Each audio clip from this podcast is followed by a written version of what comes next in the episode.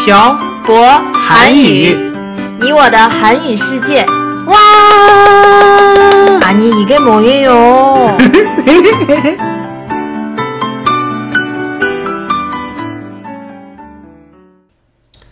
안녕하세요 여러분. 빡빡 한국어의 샤보쌤이에요. 안녕하세요, 여러분. 빡빡한국어의 연동쌤입니다. 지난 시간에 얘기했듯이 음. 이번 시간에는 미신에 대해서 이야기해 볼까요? 그래요. 연돈쌤은 믿는 미신이 있어요? 전 특별하게 믿는 미신은 없어요. 그럼 태태 씨는요? 어, 저도 믿는 거 없어요. 아, 거짓말하지 마세요. 제가 언제 거짓말을 했어요? 믿는 네. 미신 있잖아요. 진짜요? 제가? 제가요? 네. 하수구 뚜껑 안 밟잖아요. 하수구 뚜껑이 뭐예요? 음, 찐깔. 음, 찐깔. 아, 안 밟잖아요. 아 맞아요. 음, 저 하수구 뚜껑을 안 밟아요. 음. 사람들은 하수구 뚜껑을 밟으면 재수가 없다고 믿지만 저는 그거보다는 그냥 떨어질까봐 무서워서 안 밟는 거예요. 어, 그럼 미신이 아니네요. 아, 참, 저 믿는 미신이 하나 있어요. 어, 뭐예요? 제가 꾼 꿈을 음. 낮 12시 전에 다른 사람에게 이야기하지 않아요. 음, 만약에 이야기하게 되면 그 사람에게 돈을 달라고 해요. 내 꿈을 사가라고. 음, 음, 12시 전에 돈을 받지 않고 꿈을 이야기하면 어떻게 돼요? 어떻게 되는 건 아닌데 그냥 하루 종일 기분이 찜찜해요. 다른 사람들도 이 미신을 믿어요? 글쎄요, 믿는 사람이 적지는 않을걸요? 그렇군요. 음, 지금부터 한국에 있는 미신에 대해서 청취자 여러분들에게 설명해 드릴까요? 그래요. 태태 씨가 알고 있는 한국 미신에는 어떤 것들이 있어요? 어, 중요한 시험 전에 미역국을 먹지 않는 거 알고 있어요. 음, 이건 지난번에 얘기했었죠? 음, 미역의 표면이 너무 미끄러워서 중요한 음. 시험 전에 미끄러져 시험에 떨어질까봐 음. 걱정돼서 중요한 시험 전에는 미역국을 먹지 않는다는 거예요. 네. 그리고 또 잘 모르겠어요. 아, 중국에도 있는 거예요. 숫자 4에 대한 음, 음. 미신. 아, 맞다. 음. 수자 사랑 음. 죽음을 뜻하는 사의 발음이 똑같아요.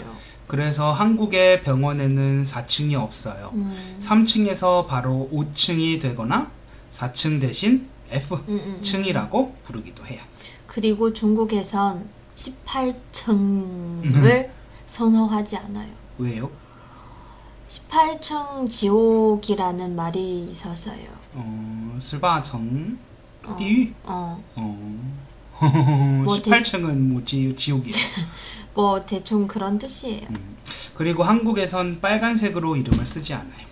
중국도 보통 그래요. 이건 예전에 어떤 중국의 어떤 왕이 빨간색을 너무 좋아해서 빨간색으로 글자를 쓰는 사람을 모두 죽였대요. 음, 자기만 빨간색을 쓰려고. 그래서 빨간색으로 무언가를 쓰면 죽는다는 것에서 나온 거래요. 음, 중국도 빨간색으로 이름을 쓰지 않죠? 아마도요. 음, 저도 그런 음. 이거 음. 들어본 적이 있는 것 같아요. 어, 그리고 많은 중국 분들이 믿고 있는 것이 있어요. 음, 어떤 거예요? 젓가락을 멀리 잡지 않아요. 그건 젓가락을 멀리 잡으면 잡을수록 음. 집에서 멀리 떨어져 있다고 믿어서 그런 거예요. 음, 그렇구나. 한국에선 젓가락을 짧게 잡으면 어른들이 뭐라고 해요? 아, 참. 음, 그리고 이사를 하거나 큰 일이 있어서 음. 날짜를 골라야 할 때는 음. 보통 짝수 날을 골라서 해요. 음, 저도 이 이야기를 들은 적이 있어요. 음. 2008년 8월 8일에 음. 상해에서 결혼 등록을 하는 사람이 엄청 많다는 이야기예요. 중국 사람들은 파를 좋아해서 음. 중국에 아우디 차가 많잖아요. 음, 예전에 중국 문화를 공부할 때 들었어요. 그, 음, 근데 이건 미신이라고 하기엔 뭔가 부족하네요. 그렇죠. 네.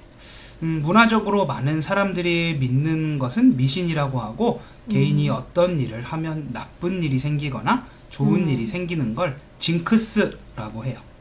징크스? 음, 네. 중요한 시험을 보기 전에 머리를 감지 않는 사람들도 많아요. 왜요? 머리를 감으면 공부한 것이 다 씻겨 내려간다고 생각해서요. 아유, 그렇구나. 그리고 축구 경기에서 공으로 골대를 맞추면 진다는 말도 있죠. 이런 게 다 징크스예요. 전 징크스 없는 것 같아요. 특히 운동선수들은 징크스를 많이 믿는 편인 것 같아요. 예를 들면요. 농구 경기 중에 슛을 할 때 음, 상대방이 반칙을 하고 나면 중간에서 점프를 하지 않고 공을 던지잖아요. 그거 뭐라고 해요? 한국은 자유투라고 하는데. 어, 중국어로 파쇼라고 해요. 음, 어, 농구 선수들 중에 자유투를 던지기 전에 공을 바닥에 다섯 번 튀기는 사람도 있고 네 번 튀기는 어, 튀긴 후에 던지는 사람이 있어요. 오, 음, 이런 걸 징크스라고 하는 거예요. 그렇구나. 음. 오늘도 배웠네요. 징크스. 음, 어떤 축구 선수는 경기 하루 전에 씻지 않는다는 선수도 있다고 해요. 경기 전에 씻으면 그 경기에서 실력 발휘를 제대로 하지 못한다거나 다친다거나 연돈샘은 징크스가 있어요? 전 특별한 징크스는 없는 것 같아요. 태태 씨도 없죠? 저도 없는 것 같아요. 음, 미신은 진짜 있을 수도 있고 음. 없을 수도 있지만 자신이 믿고 있는 미신을 어기면 기분이 찜찜하고 꼭 무슨 일이 생길 것 같고 그렇잖아요. 음, 그러니까 태태 씨는 계속 화수구 뚜껑 밟지 말고 다니시고 저는 12시가 되기 전에 꿈 이야기를 안 하면서 살아야겠네요. 갑자기 이런 얘기는 왜 해요? 끝날 때가 됐다는 소리죠. 그래요. 그럼 오늘 이야기는 여기까지 해요. 네. 오늘은 미신에 대해서 이야기해봤습니다. 사람마다 믿는 미신은 자신의 습관에서 비롯된다고 음. 하네요. 음, 여러분은 믿는 미신이 있나요? 음, 여러분, 오늘은 어, 여러분이 믿는 미신을 댓글에 남겨주세요. 오늘도 저희가 녹화한 내용이 여러분의 한국어 공부에 도움이 되었으면 하고 오늘 내용은 여기까지 하겠습니다. 지금까지 빡빡 한국어의 샤보쌤과 연동쌤이었습니다. 들어주신 분들 감사합니다. 다음에 봐요. 안녕.